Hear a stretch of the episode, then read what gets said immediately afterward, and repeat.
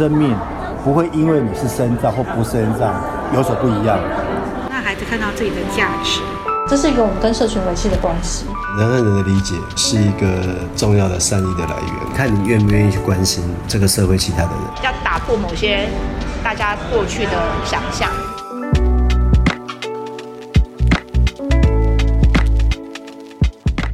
大家好，您现在所收听的是《善尽天良》，《善尽天良》是由多多益善直播的 Podcast。多多益善是刚达到定期定捐定额一百人的仰赖公众捐款的关注公益议题的独立媒体。今天有很多来宾，耶、yeah! 耶、yeah！大家好，我是佩珊。大家好，我是如如，我是小花，我是莎拉。是个接棒的概念对，今天可以递麦递到，就有点在抽奖的感觉。今天要来跟大家分享，是因为我们在。今天是十二月二号，大家听到的时候，应该已经会看到，就是吴家十年的呃专题报道全数的正式上线。这样，因为我们已经有一集在谈，就是作者的算是心路历程，还有就是他在写的观察跟发现。这样，那我们今天也是特别邀请了于如，然后小花来跟我们分享一下读后心得。那莎拉也在这里，可以正面回应。我可以假装不在，让你们在背后讲闲话。那一开始想先请，就是于如跟小蛙，可以先大概就是谈一下，就是跟无家者的可能认识到无家者这个议题，或者说你们自己在实际生活上一开始碰到。相关议题的一些经验，你知不知道先解释一下那个为什么要找他们两位啊？为什么要找他们？因为他们是编辑啊，哦哦，他们是被强迫要每一字每一句都要读清楚的编辑。对啊对啊，现在小花在抠手了，你为什么要说口述影像？哦对啊，因为录 podcast 常会看到大家的，就是其实我们都看得到大家的反应会很好笑，大家的眼神都有很多话，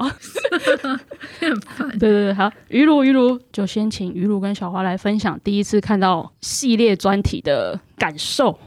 感受哦，你有用过大脑的哦，什么意思？就是因为编辑专题，就是也是从第一篇开始。然后从第一篇啊，就是在谈无家十年，所以是从二零一一年开始谈起。然后从第一篇开始看，就真的很像，就是坐上时光机，然后回到二零一一年，就是那一年的平安夜，然后清洁队用水去驱赶游民的那个夜晚。然后对我来说，就是一种，就是回想十年前对我来说看到这件事情的感受是什么。然后一直从一二三集一直读到番外篇，就是很像在时光机里面，然后那个时光机的轨道就是这十年的每一年，然后那个时光机的隧道的两旁就是很多很多的镜头，然后那个镜头每一个镜头就会看到这十年间在无家者这个议题上，台湾社会发生了什么事，然后谁做了什么，然后社工做了什么事，然后以及。很多演变，像是例如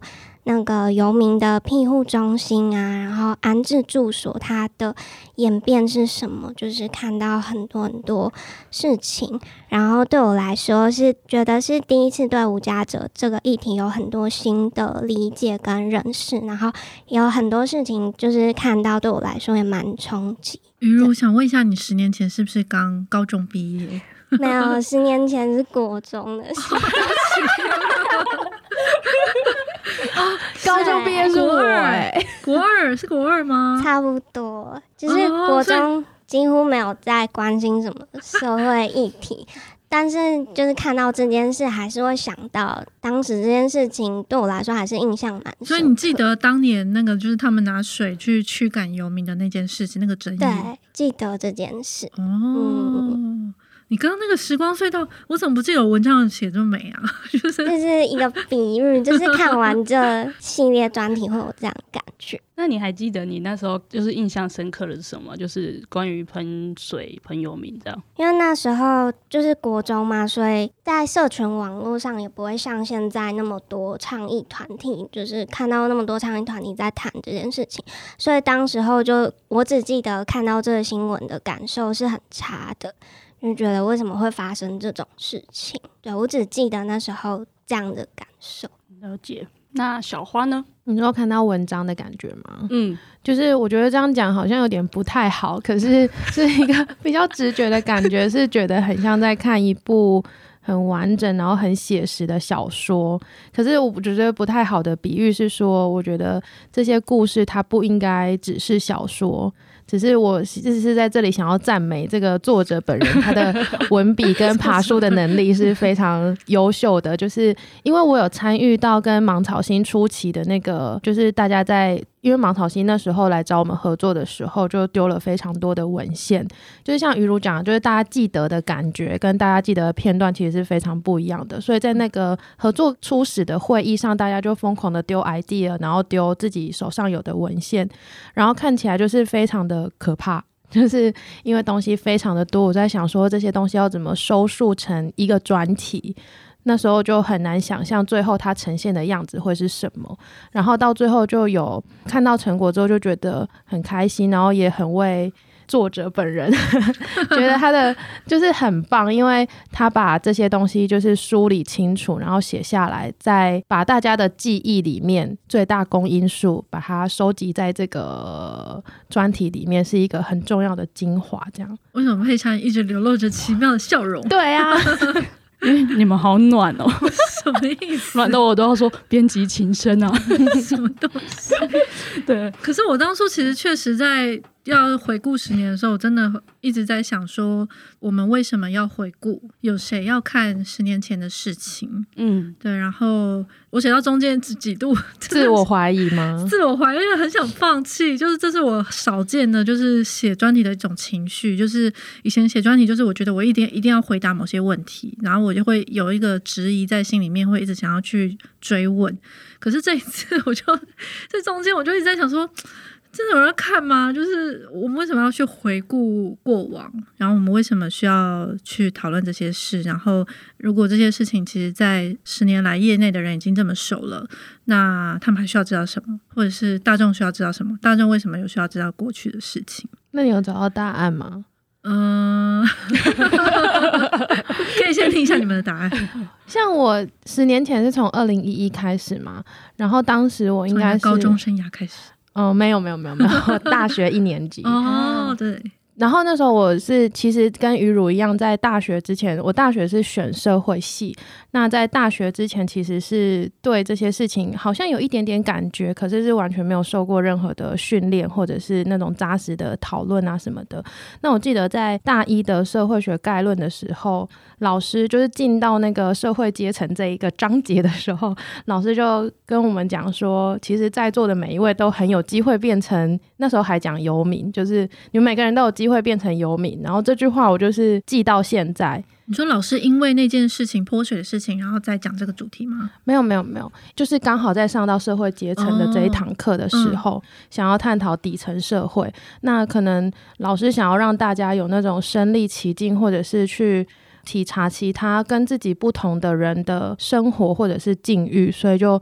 就先丢了这句话，然后让我们去思考说：你看啊，你现在的房子是租的，然后钱是爸妈的，然后你也没工作啊，然后如果你现在怎么样怎么样怎样，你可能就流落街头没地方去，那你就是游民了。这样，然后我就觉得当时对我来说，这听起来很平凡，可是就是一个很简单的论述，可是对我来说就是充满冲击感，就是我记了十年到现在。哦，所以所以这种就是恐吓式的教育真的有用啊！可是现在已经慢慢没有用了。可是那对，对，但是但那个恐吓并不是说让我觉得很害怕自己变成那样，嗯嗯嗯，而是就是一个契机让我去想要了解或者是关注这些人。嗯、因为像当时嗯、呃、上台北念书，然后每次回家的时候都会经过台北车站，那会对当时在台北车站露宿的那些人们会感到很困惑。其实是有点害怕啦，嗯、但是那个害怕是来自于无知，嗯、就是也不知道他们为什么在这里，然后经历了哪些事情，然后为什么不回家，为什么没有家人，家人去哪里了等等，就会有很多困惑。然后在大学的整个受训练的过程当中，慢慢去解答。这样，嗯，佩珊，你要不要讲一下？你以为你可以当主持人就可以逃过一劫吗？没有，因为我刚刚在想的，其实是因为小花算是。中南部代表，什么意思？我很乐意，圣地是不是？其实我很乐意，因为因为像 等一下，你十年前说在哪里啊？我是新北人啊，所以我其实就是新北、台北这样。哦、对对对，那像街友或者是无家者什么的，我其实都还是会在街上看到。对，因为台北车站还是一个对高中时期的我来说是一个通勤的点，然后所以其实都会看到他们，但我其实也没有太多的，就是知道哦有这群人，然后也不会觉得他们怎么样之类，反正他就是存在在那里这样。哦、我会提到就是中南部的视角是觉得说，就是像我朋友他是中南部的来的人，他到现在看到捷运还是会觉得很兴奋，不是很兴奋，他就会说捷运是个或者说过桥，他会觉得因为可能他的居住的城市里面没有跨河的桥这样。所以他的他这种经验，他都到现在都还是印象深刻。所以就想要知道小花从中南部来，然后看到可能 是看到捷运的感觉，不 是看到街友。中南部的确街友是很隐形的，就是可能在台北的话，台北车站、万华就会比较容易看到。可是，在中南部，我相信应该不是没有，就是莎拉的报道里面也有写到。但是其实街上是不太看得到。所谓的街友不会看到那种典型的街友的形象，比方说有一大堆的家当啊，然后有床铺，然后有简单的枕头，然后睡在那里。这种高雄其实很多，真的哦。嗯、高雄车站吗？嗯、呃，捷运站附近、夜市附近等等，就是、可能还是比较都会区。嗯、像我是在彰化的话，嗯、呃，也没有那么好的露宿环境。嗯。所以的确是看不太到，所以上来的时候会觉得蛮冲击的，然后也会很害怕这样，然后会觉得他们是不是就是。以前比较比游民更早用的词可能是乞丐，对。但是现在那个街友服务的工作者他们会区分，就是乞丐其实是可以取缔的，嗯嗯，就是你在街头乞讨这件事是，他依照那个那个叫什么法，反正警察是有权利可以取缔的。就是乞丐现在其实还是确实有一部分是集团啦，嗯，对对对对对。然后一般街友其实并不会乞讨。对，就是这些概念不是像现在可以这样子梳理清楚，所以我觉得这个可能是报道的一个重要的价值。就是像二零一一年，像第一篇，其实我是印象最深刻的，因为那时候我可能对这个东西有概念，嗯、可是它跟我的人生有什么连接，我实在是说不上来。嗯，然后我就是呃从那个报道里面去找到一些连接。那在二零第二篇之后，因为我已经进入社会系，在这个 在这个学科的熏陶很久了，对，在这个学科熏陶之下，那里面提到的事件啊，或是发展是比较有印象的，嗯、会觉得。自己的某一部分灵魂有参与在里面，就肉身可能没有，但是 但是对那些事情是有印象，跟觉得社会发展是这样是有记忆的。可是，一一年的那一篇就是真的很模糊。可一一年那篇是在讲那个就是柯文哲的部分吗？你说你有印象的地方，就泼水啊。哦，泼水，嗯嗯嗯嗯，柯文哲好像第二篇吧，柯文哲是第一篇尾巴，对对对，第一篇尾巴稍微提到一点。那于如有印象深刻的哪一篇吗？印象深刻，蛮多篇都有很多让我印象深刻，或者是蛮冲击的。但是我想要先回应莎拉说，就是觉得写这个专题对大众来讲的意义是什么？我觉得我全部看完了之后，对我来讲，我刚开始接触到无家者议题，就是从很多台北的现在的倡议团体，像是人生百味、芒草心等等，从他们的论述开始去认识无家者。那我阅读到很多的论述，大概都是在讲我们应该要认识那个主体的那个人，然后去了解他背后的故事。嗯、那不能把这个无家的归因都。就是觉得他是个人的问题，他应该是很多社会结构的问题。那这件事情是我一直以来都知道，然后我相信对很多社会大众来讲也是都知道的一件事情。但是我觉得在看完这个专题，会让我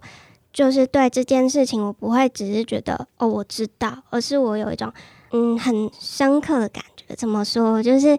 虽然我以前都知道，就是无家可能是很多社会结构的因素。那但是真的在路上，如果看到真的无家者坐在那边，我还是会觉得心里很难过、很无力。但是借由这个专题，就是我看到很多事件，然后把脉络爬梳得很清楚，然后讲从十年来，从过去到现在，我们有做到什么改变，然后还有什么是应该还需要再努力的地方，然后这些理解都让我觉得我的无力感有少一点点，就是。当我如果我今天要在街上看到一个活生生的人坐在街头，我因为有更多的理解，所以我的无力感会少一点点。那我也会更愿意，可能跟我身边的朋友或者是家人，如果在讨论到这件事情的时候，我们可以讨论的更多。那我觉得。就是一种进步，一种小小进步，所以对我来说，我觉得有这样子的意义。好感人！嗯、你们今天是因为我在这边吗？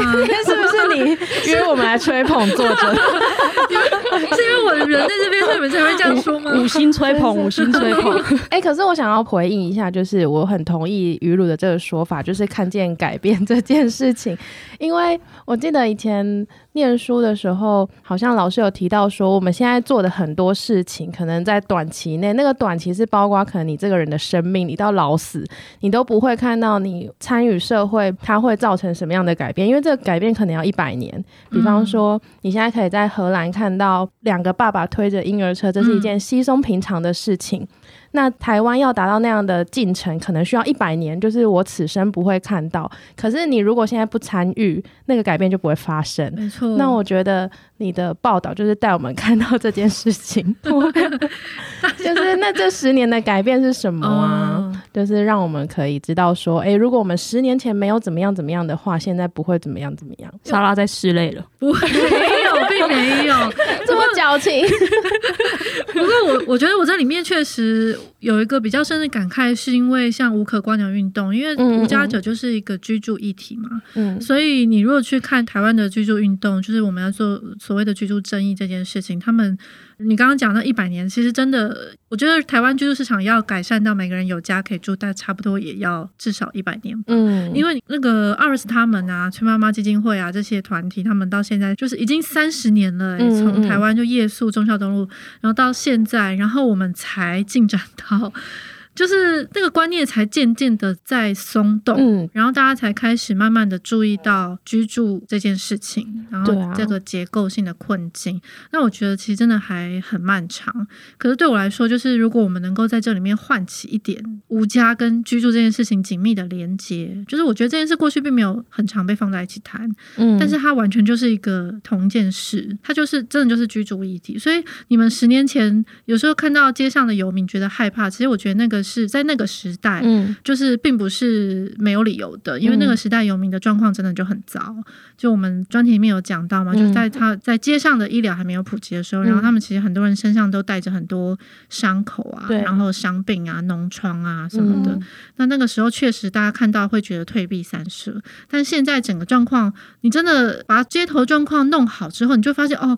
其实它真的就是居住问题啦，对啊，我们希望能够唤起这件事。现在在龙山寺其实分不出来，就我们专题有讲，分不出来谁是 所谓的游民，谁是所谓的路人。真的，我那天去跟芒草心上街发物资，我也是觉得很紧张。要如何辨认？一个是 怕发给夏奇阿公，对，但因为那是晚上，夏奇阿公还收了。对，就是这样，就是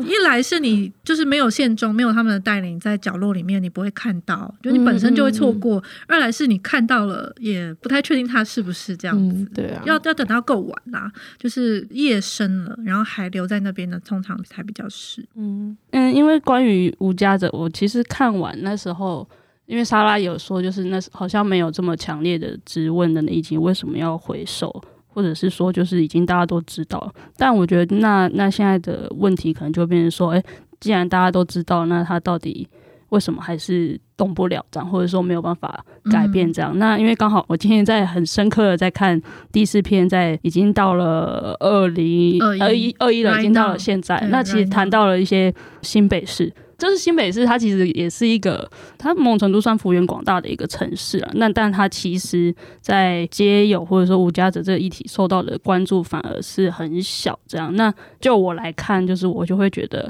其实这个东西是很少人关注，但是可能我就我待在新北市这么久，就是看到这个就会觉得很开心。这样，因为其实，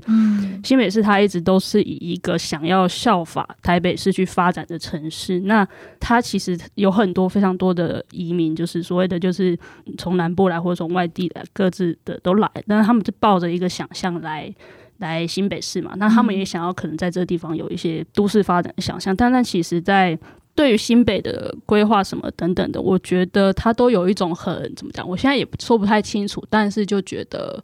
因为太想要追求台北市那样子的核心城市或首都的发展，所以有很多东西都是被放在很后面的，嗯、就是关于这些弱势的议题。所以就是我觉得莎拉的爬书，我会觉得对我来说也很有意义。那另一个部分就是在社工的声音非常的多，那就会看到更多制度的荒谬。因为我觉得制度的荒谬比较。难去发现的是，如果你没有待在那个位置上，你其实很难体验到什么叫做人球。嗯，就是你会不断的被转介，那不断的打电话。嗯对啊，那我觉得莎拉再去访问可能不同，就是中南部或者说台北的社工的时候，他们其实都有谈到一点，他们在那个位置上其实也某种程度他们也是受到制度的困扰，这样。嗯、那可是因为他们在那个位置上，然后有莎拉的麦克风递过去之后，他们可以说出来。那我觉得某种程度它就是一个呈现吧，因为像我看到就会觉得很有感受，就是说哦，对，就是这种感觉，他们就是一直把我转借来转借去，然后，嗯、然后我也现在也不知道我到底可以有什么福利，或者说我们常常可能在被转。了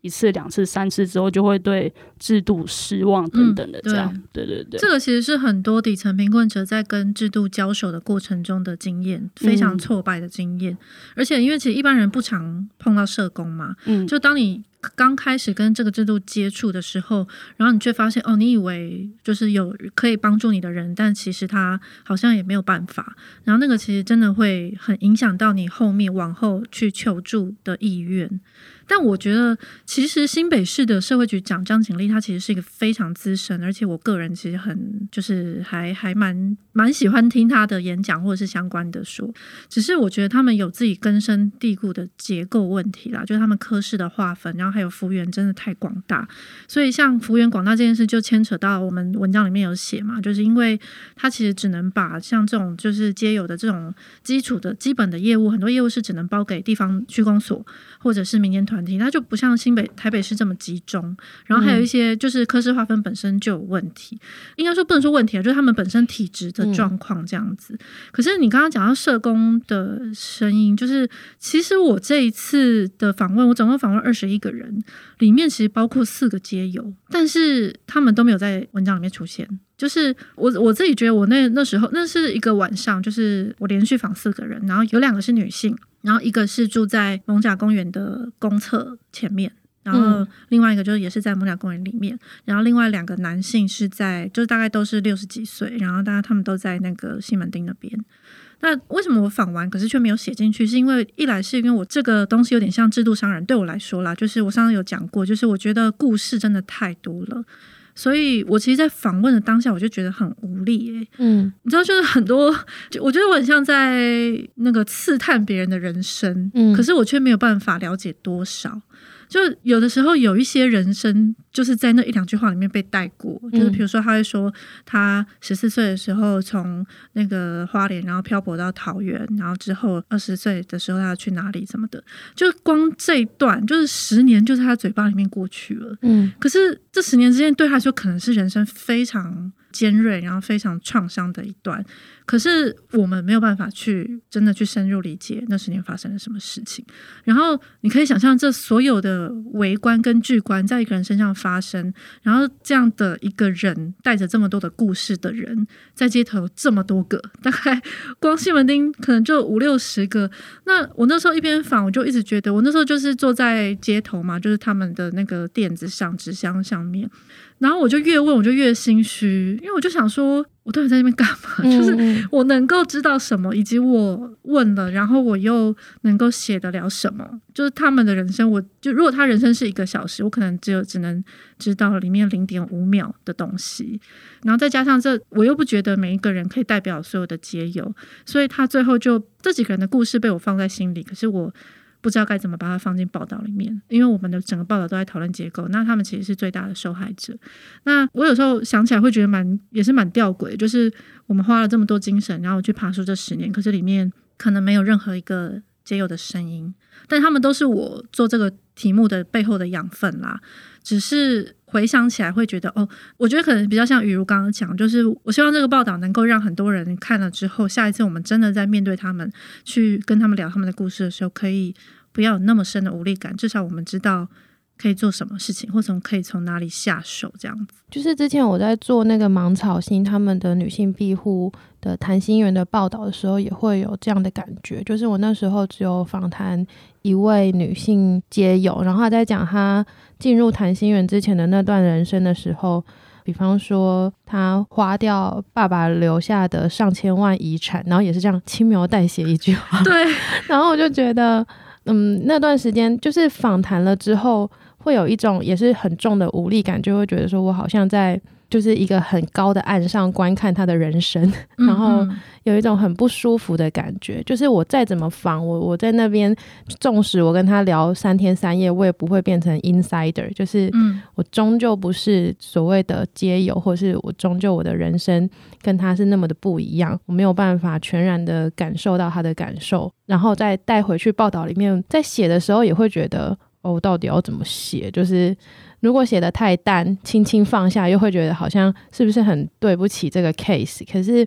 如果写的太详细，又有隐私或者是敏感的问题，嗯，就是这个界限，我觉得也很难拿捏。而且我觉得，因为我觉得人会落到街头，已经是一件很严重的事情。嗯，那所以他们身上发生的事，经常就是那个经验本身真的是会跟我们很遥远，跟现在的我们很遥远。其实就是人落到街头很严重这件事，也是我一直在这个专题里面。就是一直想要强调的，一直想要呐喊。你知道我想要呐喊出来是说喊吧喊吧，就是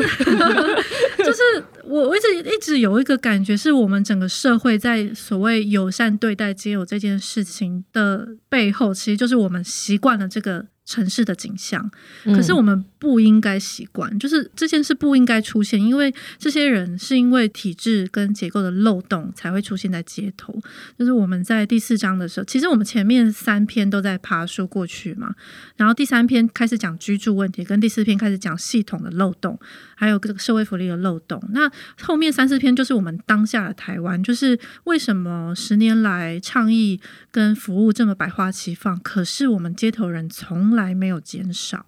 所以这很明显就是反映出了我们整个制度的结构性问题。我自从去年啦，去年初做了制度上人，我现在我在街上看到街，我都觉得就是国家对不起他。我已经完全不会觉得这是一个个人不努力或什么事情。嗯，可是我觉得这件事情就是开始已经慢慢的被习惯了，你知道吗？就是大家好像觉得哦，反正街头就是有人呐，所以我们可以就是不用想太多。但是其实人，我们都说人要落到街头，我们自己有可能会变成街友。但是说真的，就真的要到那一步，其实也没这么容易耶。就是你必须所有的关系，嗯、然后所有的资源、所有的管道全部都用尽之后。你才会落到街头。对我们来说，尤其我们女生，就是你可以想象，我们哪一天到街头这件事，对我来说简直就是天翻地覆。你就会觉得天哪，那我还不如就我根本没有办法想象。那它对我来说是这么严重的一件事，可是我们现在却开始慢慢的习惯，它就有点冲突。就是我们希望大家友善看待他们，但是我们又不能麻木不仁。那后来对我来说，我就是把它，就是我把议题跟人分开，所以我们才会有那个文案，就是。无家问题是台湾必须即刻面对的一个问题，但是无家者是我们需要友善面对的一群人，就他们就是城市的一景。就我觉得我们应该在这里把问题跟人分开，可是这件事好像很困难。就是当我们一直在说我们要友善街头，可是我们又不能就是忘记这件事情的严重性。嗯。其实，在谈呃吴家十年，包括上一集，其实我一直都有印象深刻的一个画面，是因为就是亲戚有在经营，算是小吃店，然后他在中南部经营。嗯、那那个时候就有一个长得很像我们，因为我不太确定他是不是啊，但是他的形象就是有点像是街友形象的那个人，他就靠过来。但是我的亲戚就是很简单的打了一碗就是面，呃，他就跟他的女儿说：“你就给他就好。”然后那个人就走了。那那我觉得就是这种有点像是他其实没有一个很。制度性的，或者说很一个很自私的说，你应该要怎么样帮助一个人，这样，嗯嗯、就他，我觉得他回到一个很原始，就是你看到一个人。呃，有困难，但然后如果你可以帮助的话，你就去做这件事情。有时候我觉得好像个人去看，在看待面对街友或者说面对需要帮助的人的时候，我觉得有时候会觉得他好像就回到一个很很核心的，就是哎，你可以的话，你就可以去做，但是你不行的话，好像嗯，就就也要接受那个就是现在的不行这样。对，我刚刚一直在想这个，就是因为可能包含作者在面对议题，或者说当不管是什么位置的人要去靠近一个。他者的话，我觉得这个刚刚莎拉跟小花谈到了挣扎，我想应该是在接触他者的，不管是做了工作者，或者说任何一个工作人都会碰到的一个挣扎。这样，因为我刚刚一直有想到这个画面，对对对，所以特别提出来跟大家分享。其实我觉得我我们没有要求，因为每个人在自己的经验里面都会有很多要关注的议题啦。嗯嗯，所以我我也没有觉得就是每个人都一定要，哎，你现在就开始够钻研街友的议题，无家者就每个人都要尽心到什么程度？就当然它是一个就是量力而为的事情，可是我觉得有的时候这种。没有做什么，或没有想要做什么，他其实就是出于一个不了解，嗯，跟资讯不足。嗯、所以我觉得，那我们至少在一个起跑点嘛，就是至少我们努力让每个人都在同一个起跑点。首先，我们先认识他其实是一个居住议题，然后他可能在街头会面临什么样的风险，然后会有一些具体的画面。嗯、对，那或许说不定在这些本来没有想要做什么事情的人里面，就会有一些人他会开始关心这件事情。嗯，因为 其实印象深刻的是，好像昨天还是前几天，莎拉问说，呃，如果有一个选择题，就是如果我们要、哦、要去，就是如果你的收入只有八千块，然后你的房租是就已经要花掉五千，而且还是一个很小的雅房，然后要跟十几个人共用卫浴，那你会不会租？还是你会去露宿台北街头？对，然后那时候就只有我说，嗯，露宿街头。然后莎拉跟 鱼露跟小花都说他们会去租那个房间，这样烂雅房。对对，其实但我那时候其实以为是在问读者，但真的我那时候在想的时候，其实也是会考量到自己的性别，然后而且就是会影响到自己的选择，嗯、就会觉得哇天啊，那时候性别它是很真实的，会去影响你的生存选择的。对，对啊、因为这次里面有特别讲到女性嘛，嗯、就是女性无家者，其实，在街头常会假扮成男生，或把自己弄得很脏，就是因为有那个风险在。嗯、那玉如，你有想到了吗？就是刚刚有讲到，就是无家者是一个居住议题。然后我觉得我看完这个专题，就有更了解为什么它是一个居住议题。就印象很深刻，就是在第二篇的尾端有一句话，就是莎拉就写说，弱势安居的关键始终在于关怀和支持是否得以延续。然后我觉得这句话就是让我很印象深刻，然后也让我更深入去思考，就是你真的会有一天掉落到街头，是一件。集合了非常多因素在一个人身上，一个很严重的处境。它不只是你没有钱租房子的问题，它还包含了，因为假如我今天没有收入，但是如果我有家人朋友的支持，我不可能会就是流落到街头，一定是还有更多的因素集合在这人身上，比如说精神障碍啊，或者是还没有家人、朋友的支持等等。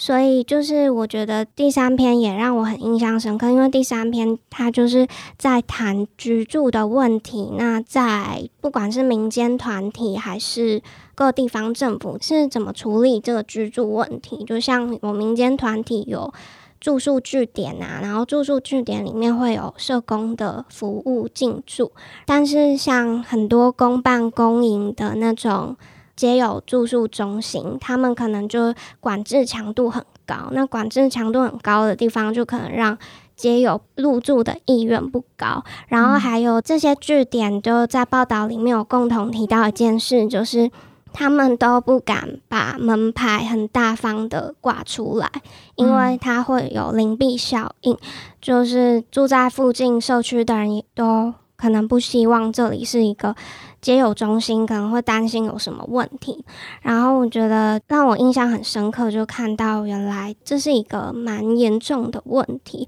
而且让我就是意识到说，所以要解决的不只是就是。让每个人都有一个屋檐，而是在这个屋檐下可以怎么得到更多的支持和安慰，然后让这个人未来有办法，就是再重新自己站起来，然后再重新自理生活。嗯，对，其实那个。其实修慧啊，就是我们的另外那个社群的同事，他家就住在台北市街友中心旁边呢，就圆通居。然后他那时候就说，圆通居其实是在好像一九年吧才改成圆通居，就这个名字。他本来就是叫做游民收容中心，就是非常的直白。然后可是他们还是，他之前有说他小时候就不知道那边。就是在干嘛，嗯就只知道有一些好像有一些奇怪的人出入啊或什么的。然后这其实是全台湾就是庇护中心、街友中心的困境。嗯那可是我觉得，像我第一篇其实在处理这件事，我觉得它是一个很吊诡的情况，就是现在跟很多大众讲说，哎，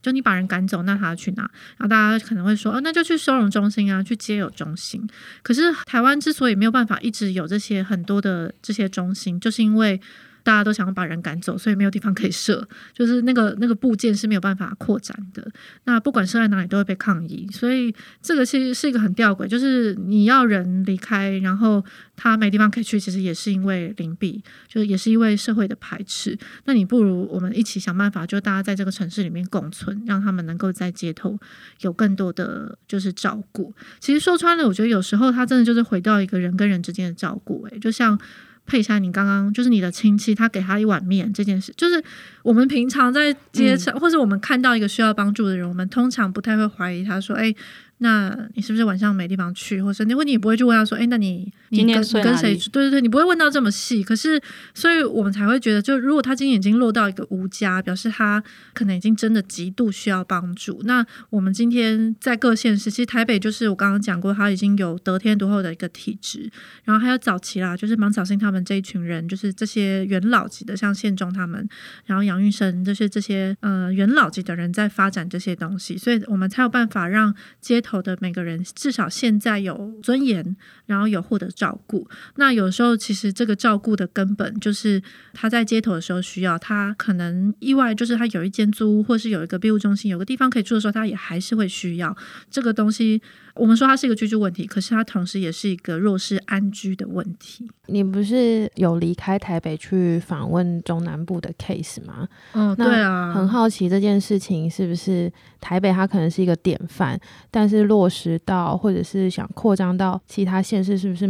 我的想象啦，就是觉得是蛮困难的，因为像在我的家乡彰化，就是它也是幅员辽阔，然后每个乡镇都那么的，嗯，那么离那么远，然后人比较松。可能社工在他的那个案家，可能也都离超远的，然后甚至街友又蛮隐形的，因为这个城市并不适合露宿，因为毕竟台北资源比较多啊，然后工作比较好找，然后什么各种补助跟。物资也都比较丰富，对，其实比较适合街友生存的，嗯，对。那像在彰化想要做这样的事情，是不是蛮困难的？所以那时候那个台北社福中心那个楚怡君，他有讲说，台北其实有七成的街友都是从外县市来的，嗯嗯，就是台北的街友比较是某种。决定后的结果，嗯，就是他知道这边有资源，他可能会就是往这边集中一点，所以他，呃，如果你真的要算户籍，我们里面讲到户籍嘛，嗯、其实有七成都是其实是外县市政府要照顾的。那刚刚。佩珊有讲到新北市，其实新北市这种幅员辽阔的地方，很多街友是不容易被发现的。嗯、像他们之前是银资啊，就是芒草心的秘书长，他有说过，他之前在新北市当社工，当街友社工，然后他们有些街友是有人通报，他才去那种就是很小的那个住宿地点，然后爬那个很小楼梯上去，然后才在那个水塔，就是顶楼那边的一个阴暗的地方，才看到某个人在那边。嗯、就是有很多这种藏在城市里面，就是一些角落里面的人。那那个是其实，因为本来要访街访就已经很不容易了，所以有很多这些人是不容易被发现的。然后，哎、欸，我其实只有桃园没有收集到，就是、哦、真的吗？我六都里面我去了五都啊，哦、然后桃园后来没力了，所以还是小花你要补一篇。好，我现在的居住地。对啊，因为桃园其实街友也蛮多的、哦，是哦，对对对。然后芒草心最早最早就是刚开始的时候，其实，在桃园是有一个分部的，然后后来他们就是另外出来成立了另外一个组织这样子，所以现在桃园其实是，其实桃园是还蛮值得访，如果还有力气的话。如果我还有三个月的话，我可能就会去。后来也是觉得有点蛮不甘心，因为我六都就只有只差桃园。但我确实觉得，在这些城市里面，其实街友他就是会往城市跑。在除了台北之外，大部分都在火车站附近。对对，因为他们可能有些人要打零工啊，或者是他流动，他是流动性的出工，所以他就会需要在车站附近。然后车站附近确实人也比较多，资源稍微比较多。嗯然后很多教会或慈善团体，有时候有以前都会去那个车站附近发便当，就是他们会有一些这种行动这样子。呃，确实在人幅员广大的地方，他们做这个业务是真的比较难做的。对，但我觉得如果我们回归到，就这个是在讲街头照顾跟安生啦。对，但我们如果回归到居住本身的话，其实它或者是人际照顾本身，嗯，其实，在非都市区，像一些。郊区就那种人际网络其实比较紧密，比如说像原住民部落里面，嗯、那其实就很不常见，嗯、就是你就不会看到街友，就不容易看到，因为整个部落都是他家。对，你可以这样说，就是那个人际网络其实是在的，就是你再怎么样，就就算我们讨厌你，我们还是会就是把你视为我们的一群，然后我们可能还是会互相照顾。嗯，那可是，在城市里面就是。嗯、呃，虽然资源多，可能可以好好生活，可是他的人际、他的街友的网络，其实就是街友本身，嗯、就是街友的社群本身，他其实不不太容易跟城市里面的人发生关系。嗯嗯嗯，对，他说他在这边其实就是求生存这样子。因为刚刚莎拉一直提到，其实是弱势安居这样，那其实无家者一体这次会做，也是因为已经十年了这样。嗯、那其实里面那个张献忠，张张献忠现在已经离开，就是芒草心了。哦、你可以说他是那个。